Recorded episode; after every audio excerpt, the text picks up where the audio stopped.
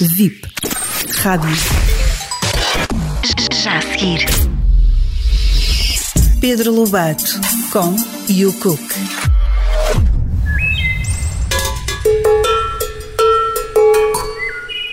Vamos fazer pataniscas de bacalhau crocantes.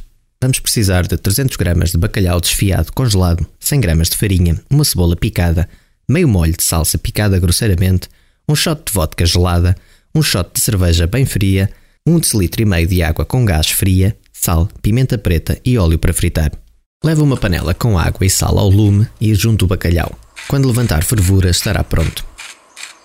Deixe o bacalhau arrefecer, desfio, junte-lhe a salsa picada, a cebola picada, a farinha, o shot de vodka bem fria, o shot de cerveja e o decilitro e meio de água com gás.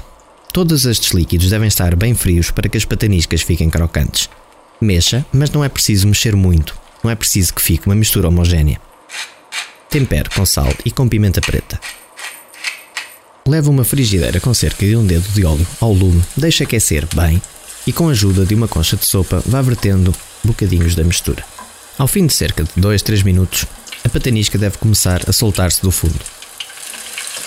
Vira então as pataniscas de lado e deixe-as fritar por mais cerca de 3, 4 minutos. Se achar necessário, volte a virar as pataniscas de lado. E para terminar, coloque as pataniscas sobre papel absorvente para retirar o excesso de óleo. Sirva quentes acompanhadas de um arroz de tomate ou de um arroz de feijão, ou frias acompanhada de uma salada russa. A versão crocante de uma receita muito tradicional. Estas e outras receitas encontram-se disponíveis em vídeo em youcook.pt.